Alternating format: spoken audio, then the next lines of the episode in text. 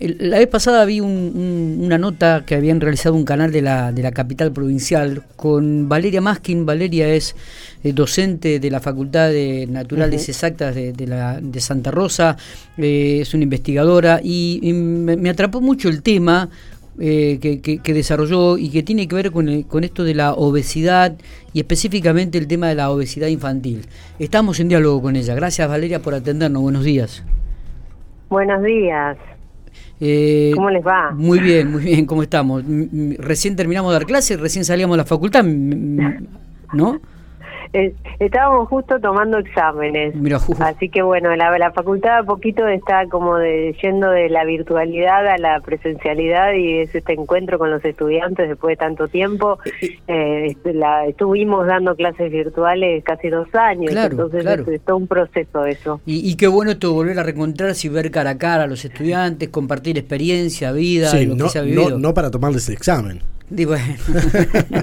no, bueno, pero también es, el examen presencial es otra cosa. Pero bueno, ahí estamos, volviendo de a poco con los, eh, con los estudiantes, con las clases, eh, a esto de, del contacto, ¿no? Este, este tema de la pandemia ha influenciado a no solo bueno a los estudiantes y justamente a la población infantil que es la que acá nos convoca para, para el diálogo eh, y la pandemia tuvo repercusiones bastante severas eh, en relación a, la alimentación, a la actividad física, al contacto social.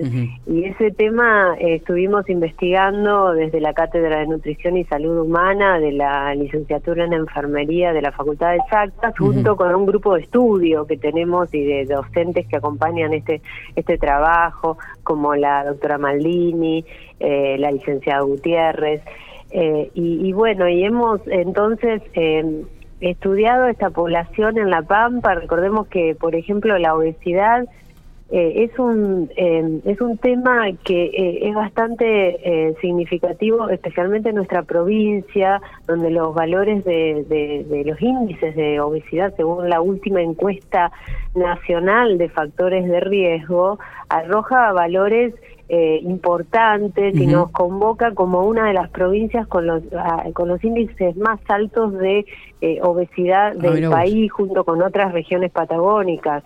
Y sobre todo en niños estamos hablando de que un 30% de nuestra población infantil eh, tiene algún tipo de problemas de obesidad.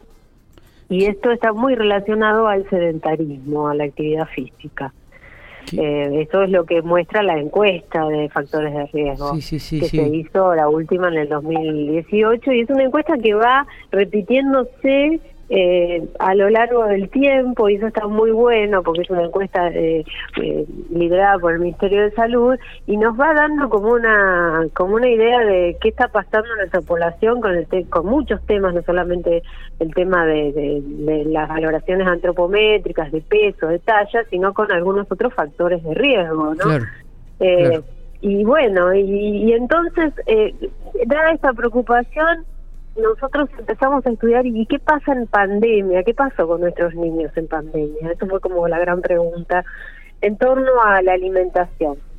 y, hemos encontrado que la alimentación ha, eh, en muchos casos ha empeorado, sobre, todo eh, se han como eh, incentivado y, mantenido factores que veníamos observando de consumo de niños, como eh, alto contenido de consumo de gaseosas, de jugos, de productos de de, eh, de, copetín, tipo chisitos, papas fritas, doritos, eh, o sea, snacks. Sí, sí, sí. y, y, bueno, y productos que generalmente están asociados a eh, al uso de la tecnología, que obvio la tecnología ha sido, eh, eh, se ha utilizado en, en, aumento, porque claro, nos ha servido para mantener, mantener el lazo social, mantenernos comunicados, pero por el otro lado estamos observando que casi un 40% de los niños encuestados, estamos hablando de 6 a 12 años, pasan más de cuatro horas con, con, con, las pantallas, con algún artefacto tecnológico. Y esto le, le quita tiempo de juego, tiempo de, de esto de, de, la de la presencia de la otra persona y estas actividades generalmente están asociadas al consumo de alimentos de tipo snaqueo, que uno puede rápidamente agarrarlos, eh, ¿no? Eh, y no, no, necesitas el tenedor y el cuchillo, Claro, claro. esto estamos hablando de, todo lo que tiene que ver con la obesidad infantil, ¿no? Además de las consecuencias que, que acarrea este tipo de...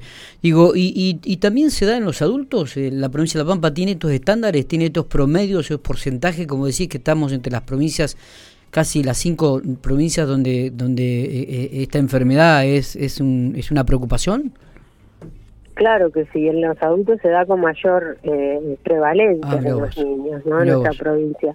Y, y esto de que vos hablas de enfermedades futuras, recordemos que los hábitos, y por eso es tan importante estudiar a la población infantil, todo lo que se inculca desde la niñez, eh, perdura, y esto lo ha mostrado la, la investigación. Si un niño tiene hábitos de hacer ejercicio, de, llegar a los lugares caminando, porque a veces no se trata de ir a un club o, pagar una actividad en un, en un, en un espacio de deporte o de eh, sino se trata de, de, incorporar a, la actividad física nuestra nuestra rutina diaria ¿no? llegar a los lugares caminando de tratar de estar en movimiento en los niños de jugar con, lo que se tenga una pelota una soga un no de correr jugar a juegos eh, y eso eh, eso aunque parezca tan obvio se está se está perdiendo cada vez más porque los niños están más eh, ensimismados en el uso de la tecnología el contacto social se hace a través de la tecnología en los niños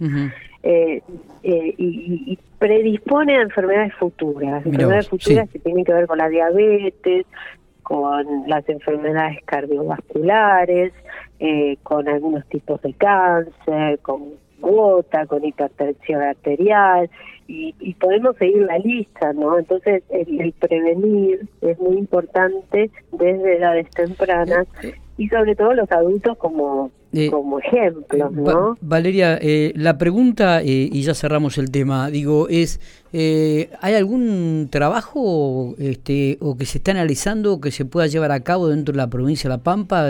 ¿Cómo se está trabajando en este aspecto? Cómo se está trabajando desde, a nivel provincial la obesidad, por ejemplo infantil. Sí. Y bueno, a ver... Eh, ¿Ves que se está haciendo mm, algo eh, o, habría que hacerlo con más profundidad? claro, yo te creo que, que es un tema que eh, es muy es muy complejo y a veces, como se dice, no los temas complejos requieren soluciones simples. Eh, y, y, y me parece que como es tan complejo, no solamente lo que el Estado puede hacer o puede ofrecer a nivel asistencial, sino eh, que tiene que ver con, con eh, todo granito de arena que pueda poner la familia, eh, como digo como ejemplificador de conducta no porque por ejemplo en la pandemia algo positivo que, que, arrojó nuestras investigaciones fue que los chicos empezaron a, cocinar más con ayuda sobre todo de las madres. Eh, eh, iban se involucraban en las compras un poco más estaban más tiempo en la casa y tenían como eh, compartían más tiempo con la familia en esto de la comensalidad y el tiempo transcurrido en, en los almuerzos o las cenas familiares, porque los padres estaban más en la casa también, se, se incrementó y es un factor positivo, digamos, ¿no? Pero digo, estos hábitos que, que son positivos, que se fueron como... Eh, eh, resaltando en la pandemia, estaría bueno que se mantengan, ¿no? Porque es así, a veces la gente es eh, es qué es lo que hay en casa para comer, cuál es la disponibilidad de cada hogar. Eh, eh, a veces uno desde el lado de, de, la ciencia dice, bueno, hay que comer tal cosa y tal cosa para ser saludable, pero ¿qué es lo que la familia puede comprar?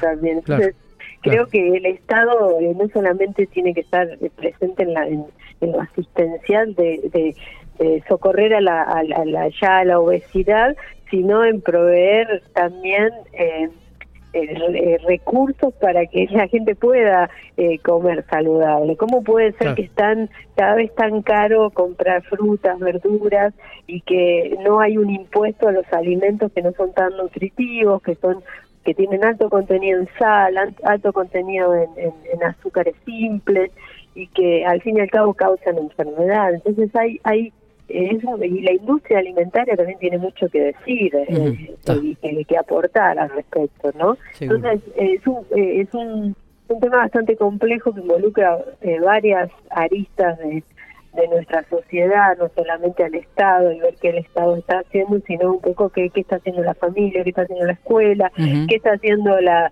la industria, eh, qué tipo de sociedad estamos creando, ¿no? Porque parece que el, día de mañana vamos a tener la mayor parte de nuestra población mundial obesa, cuando antes era la desnutrición el problema, ahora es una malnutrición por problemas del tipo de obesidad. ¿no? Totalmente. Valeria, gracias por estos minutos, ha sido muy atenta como siempre. ¿eh? No, por favor, gracias a ustedes.